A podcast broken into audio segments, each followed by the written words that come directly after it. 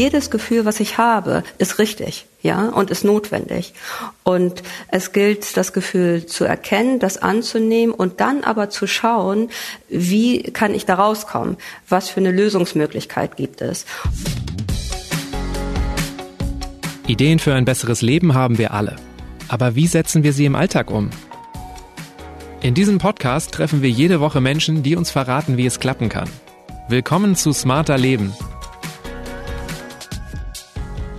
Ich bin Lenne Kafka und diesmal spreche ich mit Miriam Pries. Vielen Dank für die Einladung. Mein Name ist Miriam Pries. Ich bin Ärztin, Autorin und berate Unternehmen, Teams und Führungskräfte. Das Thema Ohnmacht und Hilflosigkeit ist eigentlich das Thema, was in meiner Beratung im Vordergrund steht. Vielleicht muss man es einfach mal aussprechen. Wir leben in einer Pandemie, in der ein Angriffskrieg mitten in Europa immer weiter zu eskalieren droht, der zugleich die Klimakrise in den Hintergrund rückt und die Inflation beinahe zu einem Randproblem degradiert.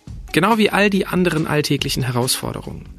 Es ist wirklich viel, mit dem wir gerade umgehen müssen, mit dem wir alle irgendwie klarkommen müssen und ganz schön viel, auf das wir wenig Einfluss haben.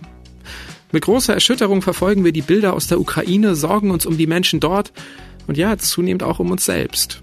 Zwei Drittel der Menschen in Deutschland haben laut einer aktuellen Umfrage Angst vor einem dritten Weltkrieg. Es macht mich traurig, es macht mich wütend, es macht mir Angst und in manchen Momenten fühle ich mich unglaublich machtlos. Wie verlieren wir in diesem Dauerkrisenmodus nicht unsere Zuversicht? Wie achten wir auf uns und verlieren die anderen dabei nicht aus dem Blick? Und wie gelingt es uns, weiterhin all das zu sehen, was wir immer noch beeinflussen können? Es geht vor allem darum, konstruktiv zu bleiben oder es wieder zu werden, sagt Miriam. Was dabei helfen kann, erklärt sie in dieser Folge. Miriam, für mich fühlt es sich gerade so an, als ob unsere Zukunft von den Launen eines einzigen Mannes abhängt. Das kannte ich bisher so noch nicht. Kann es vielleicht schon helfen, mir einfach einzugestehen, dass ich gerade machtlos bin, zumindest was die großen Krisen betrifft? Das Eingestehen von dem, was ist, das ist der erste Schritt, um da rauszukommen. Immer. Also insofern ja, ja. Das Problem ist ja, dass ähm, gerade wenn es um negative Gefühle geht, wie Machtlosigkeit, Ohnmacht, Hilflosigkeit, das ist ja im Grunde genommen das zentrale Gefühl, was den größten Stress auslöst. Also wir können als Mensch, können wir es gar nicht aushalten, hilflos zu sein. Und was die meisten dann tun, wenn es vermeintlich um Schwäche geht, ist dagegen anzukämpfen oder das zu verdrängen oder darüber zu schweigen. Und all das führt nicht zur Lösung, sondern erst wenn wenn wir anerkennen, was ist, es eingestehen, aufzuhören, dagegen anzukämpfen, dann haben wir die Möglichkeit, das auch zu verändern. Und insofern stimmt es. Eingestehen und dann gucken, wie kommt es zu diesem Gefühl. Du hast gerade, glaube ich, gesagt, vermeintliche Schwäche. Das finde ich ganz spannend. Also ich glaube nämlich wirklich, für die meisten Menschen fühlt sich das an, ja, als ob sie schwach sind, wenn sie sagen, hey, ich bin hilflos, machtlos. Was könnte vielleicht helfen, da so ein bisschen besser klarzukommen? Oder warum ist das gar keine echte Schwäche für dich? Also auf der einen Seite ist es natürlich eine Schwäche, aber ein Mensch ist auch schwach. Und die eigentliche Schwäche, die ich auch in der Arbeit mit den Betroffenen erlebe, ist die Schwäche nicht einzugestehen. Und in dem Moment, wo ich die Schwäche eingestehe, das erkenne, das zugebe, dann habe ich die Möglichkeit, auf realistischem Boden auch eine Stärke zu entwickeln. Jetzt schlittern wir ja gerade wirklich von Krise zu Krise und jede weitere fühlt sich bedrohlicher an. Werden Ohnmachtsgefühle in unserer Gesellschaft gerade präsenter oder war das eh schon immer ein Thema? Also das Thema Ohnmacht ist grundsätzlich ja ein menschliches Thema, aber im Moment wird die Ohnmacht natürlich präsenter durch die äußeren Ereignisse. Was wichtig ist, einfach auch zu schauen, inwieweit ich die Möglichkeit habe, Ohnmachtserfahrungen, die jeder von uns im Leben macht, gut zu verarbeiten. Und je weniger ich diese Erfahrung verarbeite und dann eine neue Erfahrung dazu kommt, wo ich mich bedroht fühle, dann komme ich natürlich zurück in die unverarbeitete alte Erfahrung und dann wirkt die folgende Bedrohung umso stärker und die Ohnmacht ist umso tiefer. Das heißt, im übertragenen Sinne, wenn die äußeren Einflüsse und die Einschläge in Anführungsstrichen immer größer werden und in schneller abfolgender Reihenfolge, dann entsteht durchaus die Gefahr, dass ich in eine Erstarrung komme, in eine Ohnmachtstarre, weil ich ja die vorhergegangene Ohnmacht mich da noch gar nicht ganz raus befreit habe. Okay, also wie es bei Häusern so eine Art Sanierungsstau geben kann, gibt es bei uns dann so einen Gefühlsverarbeitungsstau. Ja, total. Also ich würde jetzt erstmal daraus schließen, ähm, was wir auf keinen Fall tun sollten, ist, ähm, wenn so ein Gefühl auftaucht, das zu ignorieren, weil du gesagt hast, wir sollen es verarbeiten, das ist das Wichtige. Und ganz spannend auch, du hast gesagt, wir alle machen Ohnmachtserfahrungen. Durch was wird denn das alles ausgelöst? Es müssen wahrscheinlich gar nicht nur existenzielle Krisen sein, oder? Gar nicht. Oder sagen wir so, die Ohnmacht tritt immer dann ein, wenn ich mich in meiner Existenz, in meinem Ich bedroht fühle. Und das kann einmal im Außen durch eine Situation, durch ein Ereignis sein. Das kann auch eine ganz reale Bedrohung sein, wo ich um mein Leben bedroht werde. Aber wo es ja viel mehr auch im normalen Leben, im alltäglichen Miteinander geht, ist, wenn ich mich in Beziehungen ohnmächtig fühle. Wenn ich dort das Gefühl habe, dass ich in meinem Ich, in meiner Identität so bedroht werde, dass ich in der Beziehung nicht mehr ausreichend vorkomme oder möglicherweise sogar auch ausgelöscht werde. Und das löst ebenfalls eine tiefe Ohnmacht und auch eine tiefe Existenzangst hervor. Also wenn ich das Gefühl habe, ich bin nicht in einer Beziehung auf Augenhöhe, in einer Partnerschaft, die mir nicht gut tut, vielleicht auch in einer Beziehung zu meinem Chef, meiner Chefin. Absolut. Das, was ja eine gute Beziehung ausmacht oder auch das Gefühl, dass ich ja, lebendig bin, dass ich mich stark fühle, das setzt voraus, dass ich Beziehung im Sinne des Dialoges lebe. Das heißt also, dass Begegnung stattfindet, dass ich in der Beziehung genauso vorkommt wie der andere, dass es ein Wir gibt, dass ein Gleichgewicht zwischen Nehmen und Geben stattfindet und vor allen Dingen zentral, du hast einen Aspekt angesprochen, das ist die Augenhöhe. Dann gibt es Empathie, Interesse, Offenheit, Respekt. Und wenn all das stattfindet, dann komme ich in der Beziehung vor. Aber je weniger er stattfindet, umso mehr entsteht die Möglichkeit, dass ich in die Ohnmacht falle. Also ich sage dir ein Beispiel, jeder von uns hat Grenzen. Ja, es gibt Grenzen, die die Komfortzone abgrenzen und es gibt aber auch Grenzen, die meine Integrität schützen, also die rote Linie. Und wenn Menschen bei mir in die Beratung kommen und sich erschöpft haben, das ist beruflich oder privat in Beziehung, dann weil rote Linien überschritten worden sind. Entweder haben die Betroffenen die roten Linien selbst überschritten und haben sich in eine Hilflosigkeit und Ohnmacht buxiert oder sie waren zu ohnmächtig, dass sie ihre Grenzen respektieren konnten, oder sie waren in einer Beziehung, wo das Gegenüber so über die Grenzen hinübergegangen ist, dass der Betroffene ohnmächtig dort sich erschöpft hat. Jetzt klingt das gerade so, als ob diese Ohnmacht immer aus einer Beziehung zwischen zwei Menschen entsteht. Aber wenn ich jetzt zum Beispiel an die großen Krisen gerade denke, ich bin ja nicht auf Augenhöhe mit Wladimir Putin oder der Weltpolitik. Also welche Beziehung ist das da, die gerade für die Ohnmacht sorgt? Oder was bedeutet das für uns jetzt, für unser Verhalten? Das ist ganz interessant. Das ist natürlich die Frage, was Augenhöhe eigentlich ist. Und Augenhöhe in der Definition, also des Dialogischen, ist Augenhöhe letztendlich eine innere Haltung. Das ist fernab von Position, Wissen, Status, Religion, Rang. Die Haltung geradlinig dem, was ist, zu begegnen. Das heißt also realistisch zu sein. Und Augenhöhe zu halten heißt, dass ich etwas nicht herunterspiele, also verleugne, oder etwas idealisiere, also größer mache, wie es ist. Und das Interessante ist, dass immer in dem Moment, wo wir uns hilflos fühlen, fangen wir an, mit der Augenhöhe zu regulieren. Entweder machen wir die Situation oder das Gegenüber größer. Das heißt, wir bauschen es auf und dann wird es entweder unser Retter oder wir verleugnen es und machen es kleiner, damit wir uns stärker fühlen.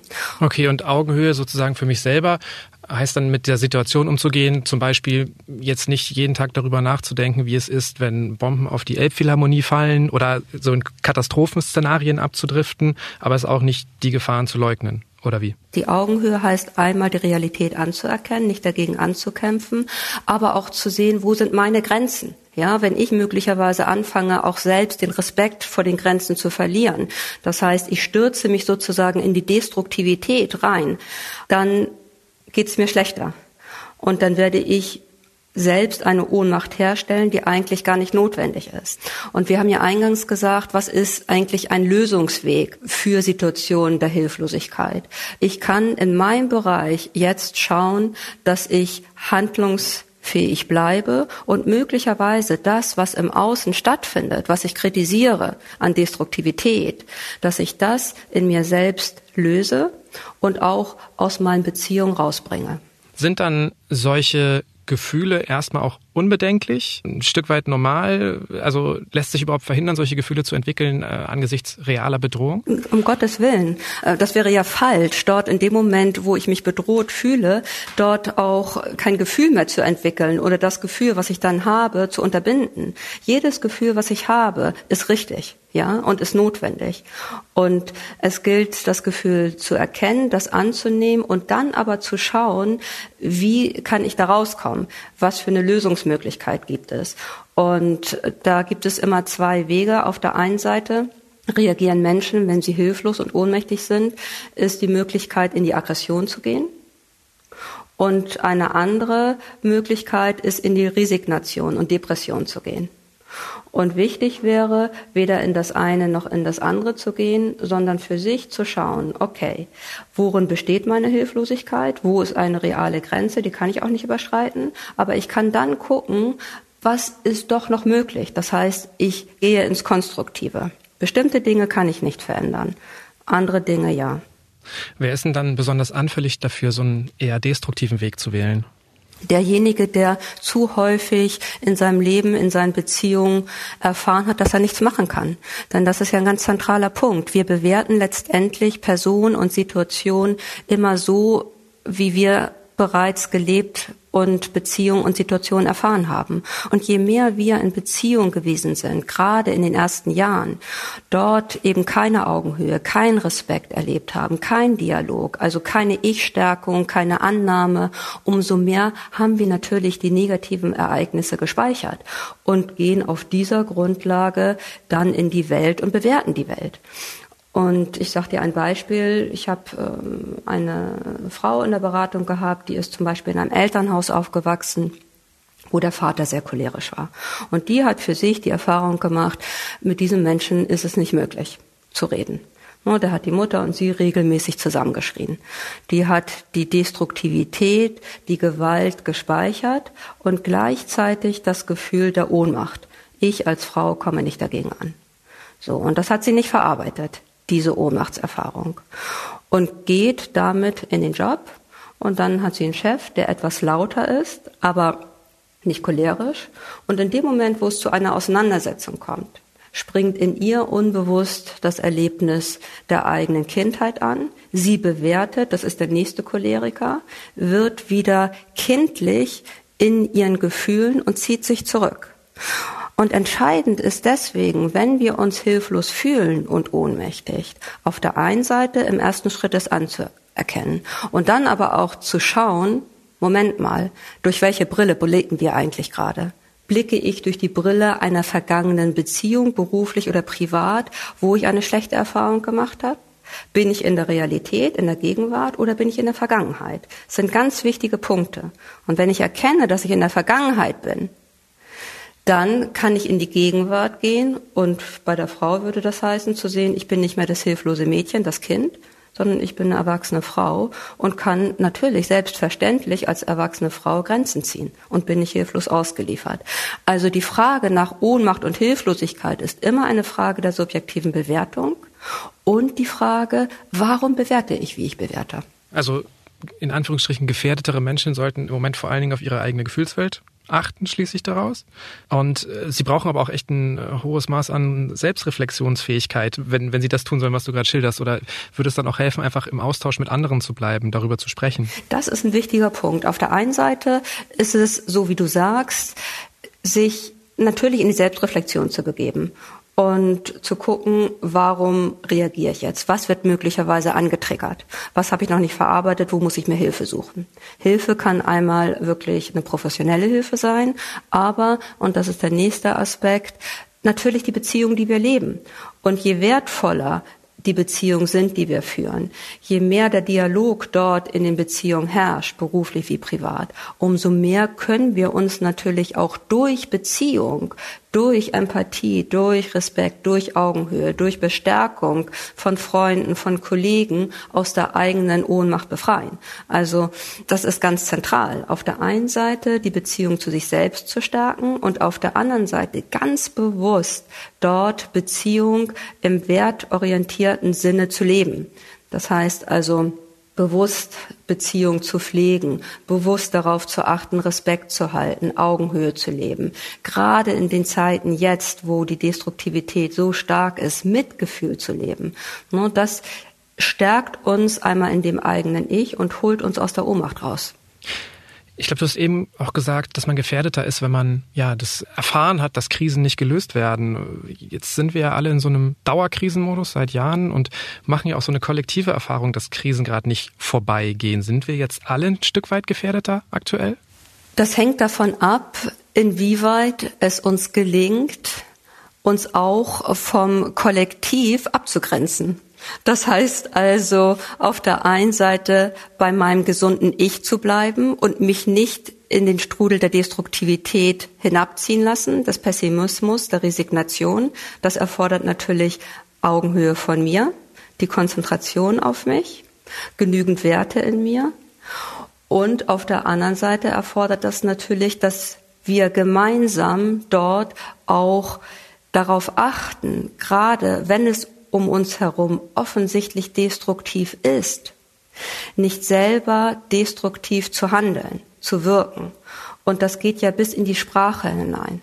Nehmen wir eine destruktive Haltung rein, selbst wenn wir denjenigen, der destruktiv ist, beschimpfen, werden wir auch destruktiv.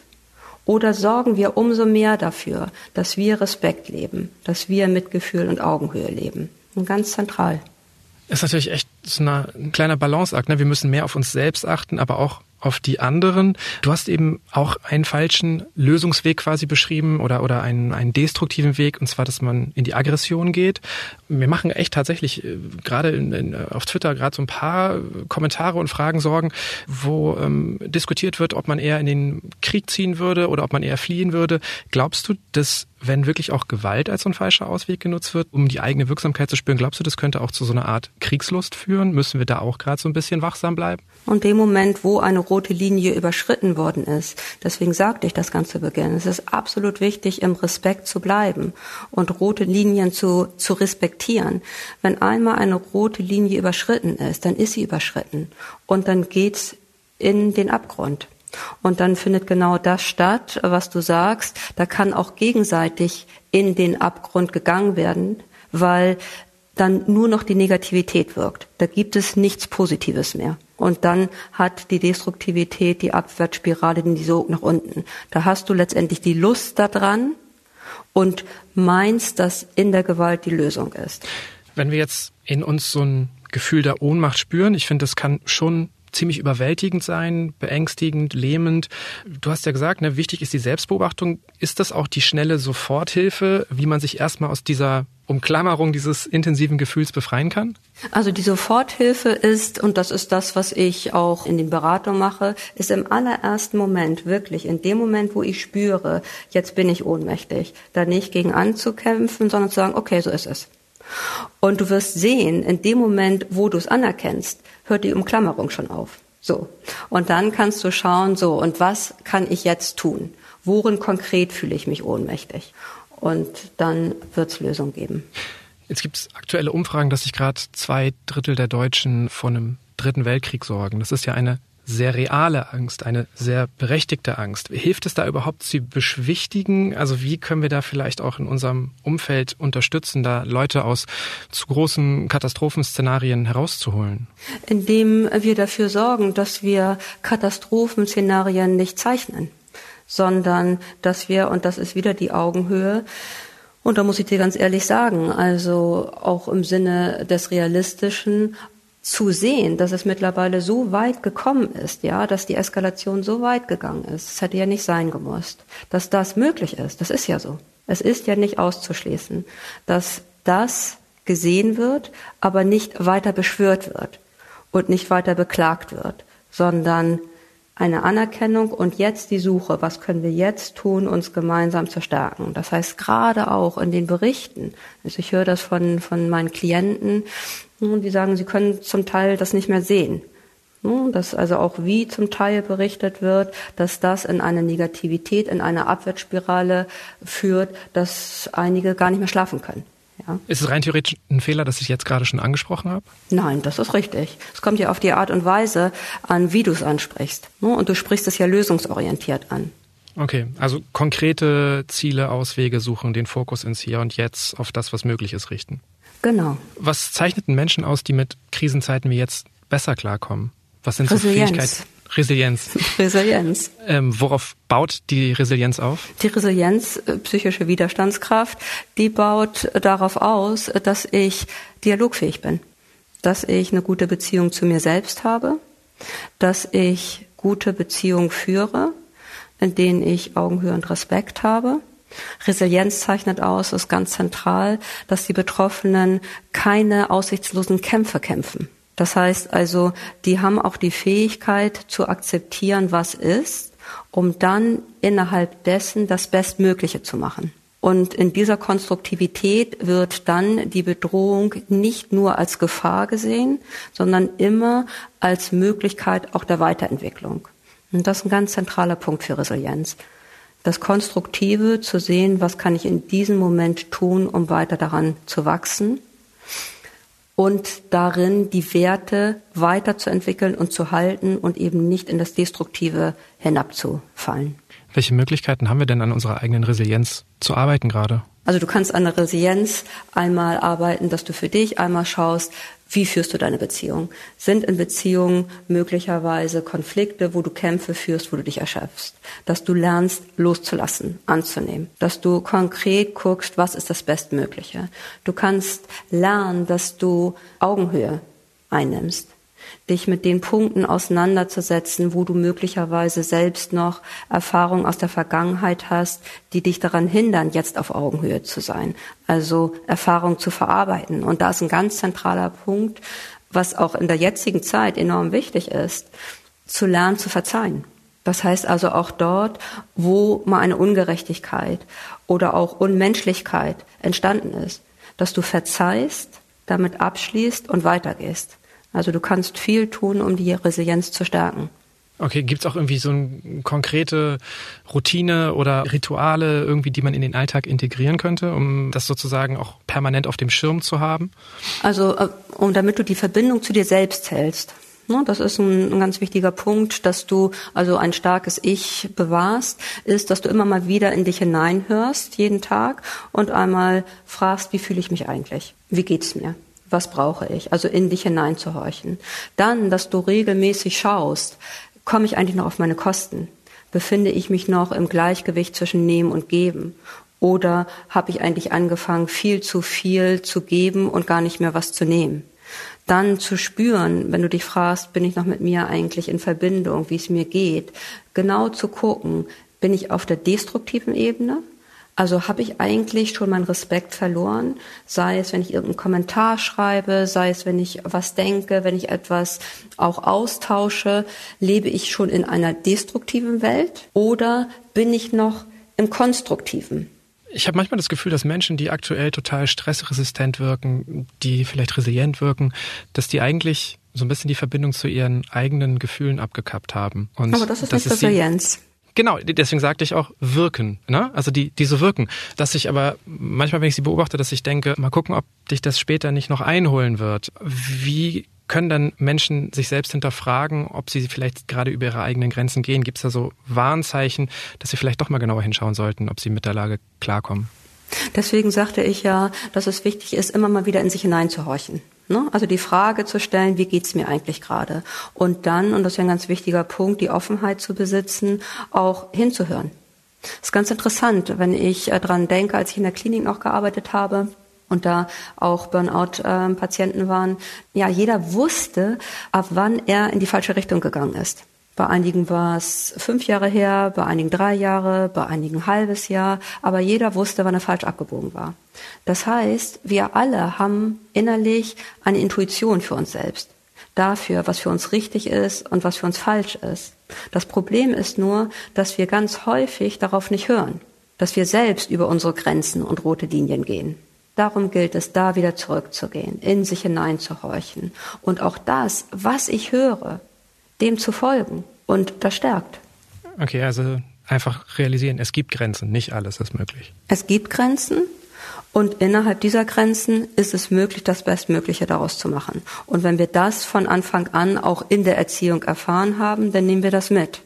Je weniger auch wir das Gefühl haben, etwas bewirken zu können, desto stärker fühlen wir ja die Ohnmacht. Und ich glaube, das geht halt aktuell ganz vielen Menschen so, weil sie sich halt auch nicht vorliegen können, dass sie jetzt irgendwie Einfluss auf die Weltlage, auf den Klimawandel, auf die Pandemie, auf die Inflation haben. Wie kann sich unser Handeln jetzt ganz konkret trotzdem wirksam gerade anfühlen? Was können wir vielleicht gerade tun, um auch das Gefühl zu haben, etwas zu bewirken? Also mir tut das leid, ne? aber ich komme tatsächlich immer wieder zu dem Punkt der Augenhöhe zurück, dass du auch wirklich die Augenhöhe hältst und genau guckst, welches Ziel steckst du dir. Und wenn du dir das Ziel steckst, ich muss jetzt den Krieg lösen oder ich bin jetzt derjenige, der den Klimawandel stoppen muss, dann kann ich dir garantieren, dann wirst du in eine Ohnmachtsspirale kommen, dass du dich fragst, bringt das Ganze hier noch was? Du kannst aber auch die Realitäten sehen, Vertrauen haben, dass diejenigen, die an den verantwortlichen Positionen sind, das Bestmögliche im Moment machen. Du kannst für dich im Kleinen die Werte, die du erwartest, dass sie im Außen gelebt werden von denjenigen, die auch verantwortlich sind, im Kleinen für dich umsetzen. Darüber bist du wirksam. In deinem Bereich bist du wirksam. Und wenn das jeder täte und tut, dann entsteht genau ein Effekt. Okay, also ich finde es gar nicht schlimm, dass du auf die Augenhöhe zu sprechen kommst. Ich glaube, ich, ich habe mich doch gefragt, was es konkret sein könnte. Und dann äh, fallen mir aber, glaube ich, Beispiele ein. Also so wie das jetzt klang, ich könnte zum Beispiel demonstrieren gehen, ich könnte mich an Hilfsaktionen beteiligen und darüber auch eine Art Sinn erfahren, darüber auch in klein merken, es gibt noch einen Wirkungsbereich, in dem ich mich engagieren, beteiligen, was bewegen kann. Habe ich dich richtig verstanden? Ja, auf alle Fälle, das kannst du tun. Da hast, bist du jetzt in konkreten Aktionen und da muss jeder für sich ja überlegen, was ist die richtige konkrete Aktion. Ich war sozusagen einen Moment früher und habe die Haltung angesprochen, weil ich häufig einfach erlebe, dass auch gerade Menschen, die sich erschöpft haben in der Praxis, in die Praxis kommen und sich dann eben über die Destruktivität der Welt beschweren und über die Respektlosigkeit und ja, über die fehlende Empathie und selbst genau gleich leben. Okay, aber das heißt sozusagen, ne, ich kann eine konstruktive Haltung entwickeln. Dadurch werde ich andere Handlungen ausführen. Ich werde vielleicht anderen helfen und das kann aber dann auch wiederum positiv auf mich ausstrahlen und mir selbst helfen, weil ich einfach in diesem konstruktiven Handeln bleibe oder wie? Absolut. Und in dem Moment, wo du auf konstruktiver Ebene meinetwegen demonstrierst, oder deine Haltung vertrittst, wirst du viel mehr erreichen, als wenn du auf der Ebene demonstrierst und deine Haltung vertrittst, wogegen du ankämpfst. Also das ist ein zentraler Punkt, raus aus der Destruktivität. Und so können wir ja letztendlich auch überprüfen oder auch verneinen, dass wir komplett machtlos sind, ne? weil irgendwas ist immer möglich. Das ist so. Im Moment höre ich ganz häufig, dass Leute sagen, das fühlt sich gerade so unwichtig an, vor allem wenn es um Hobbys geht, um Interessen, um Spaß. Ich habe bis zum Beispiel am Wochenende auch kaum Fußball geguckt, obwohl ich weiß, dass ich dabei gut abschalten kann. Und ein paar Dinge, die ich länger geplant habe, die fühlen sich für mich gerade auch erstaunlich unbedeutend an. Und das geht, glaube ich, gerade ganz vielen Menschen so. Wie verlieren wir nicht unsere eigenen Ziele, Bedürfnisse aus den Augen? Es ist auch einfach, sich einzugestehen, dass man auch nehmen muss und nicht nur geben kann, dass man an sich denken muss? Einmal das, dass du im Gleichgewicht bist, dass du nimmst und gibst und dass du dabei natürlich auch guckst, was nimmst du auf, ja? Und wenn du die ganze Zeit nur Negatives aufnimmst, dann kommst du automatisch auch in ein Ungleichgewicht. Das heißt, wenn um dich herum viel Negativität ist, gilt es auch wesentlich aufzunehmen. Und das ist das eine, dass du darauf achtest, dass du dir Gutes tust, gerade dort im Moment, wo etwas Schlechtes ist. Und das andere ist wieder der Respekt und auch ja die Akzeptanz. Das Leben und das Menschsein hat Grenzen und es gibt Tiefen, die gehören zum Leben dazu. Um aber auch die Grenze zu halten und uns nicht verlieren, brauchen wir genau das, was du beschreibst. Wir brauchen auch die helle Seite, um etwas dem Dunklen gegenüberzusetzen. Inwiefern müssen wir manche Gruppen vielleicht auch gerade besonders im Blick behalten? Menschen, die schon traumatisiert sind, weiß nicht, Ältere, die vielleicht Kriegserfahrungen schon hatten, Geflüchtete, vielleicht auch ähm, depressive Menschen, die ne, Depression verstärken, Ohnmachtsgefühl, Ohnmachtsgefühl verstärkt Depression. Was können wir da gerade dafür tun, dass, dass wir auch die so ein bisschen im Blick behalten? Indem wir Gemeinschaft leben indem wir gerade dort auch in den Dialog gehen und mit Mitgefühl und Offenheit dort die Unterstützung und Nähe suchen. Das ist die Gemeinschaft. Was hilft denn dir eigentlich gerade, so zuversichtlich zu bleiben? Naja, auf der einen Seite kann ich tatsächlich sagen, es ist mein Beruf, wo ich mit Unmenschlichkeit zu tun habe und auch mit Tiefen zu tun habe und mein Beruf, ja, damit umzugehen. Ich bin jemand, die ihre Hobbys hat und die gerne zum Reiten dann geht und abschaltet oder in die Natur geht oder schreibt. Ja, damit ich Beistand geben kann und selber nicht verhärte, Mitgefühl halte, brauche ich eben auch diese Seiten und ja, so gehe ich damit um. Okay, also wirklich kein schlechtes Gewissen haben, wenn man auch was für sich tut, gerade weil wir uns alle gegenseitig so sehr gerade im Blick haben müssen. Und wenn Sie jetzt auch aktiv werden möchten, indem Sie zum Beispiel Menschen in und aus der Ukraine unterstützen, empfehle ich Ihnen die aktuelle Folge des Politik-Podcasts Stimmenfang. Mein Kollege Marius Mestermann schaut sich darin genauer an, wie wir uns einbringen können und was wir damit bewirken. Ob bei Demos, per Spenden oder indem wir Geflüchteten helfen. Der Link zur Folge steht in den Shownotes dieser Episode. Falls Ihre Sorgen gerade so groß sind, dass Sie selbst erstmal Hilfe benötigen, finden Sie in den Shownotes auch Infos, an wen Sie sich wenden können. Und natürlich finden Sie dort auch Links zu meiner heutigen Gästin Miriam Pries, die sich in ihren Büchern mit den Themen Resilienz, Burnout und Dialogfähigkeit beschäftigt. Über Feedback, Anregungen oder Themenvorschläge freue ich mich jederzeit. Einfach eine Mail schreiben an smarterleben.spiegel.de. Die nächste Folge gibt's dann ab kommendem Samstag wie immer auf spiegel.de und überall, wo es Podcasts gibt. Zum Beispiel bei Apple Podcasts oder Spotify. Danke sage ich auch diesmal an Olaf Häuser und Marc Lüx für die Unterstützung bei dieser Folge. Tschüss, bis zum nächsten Mal.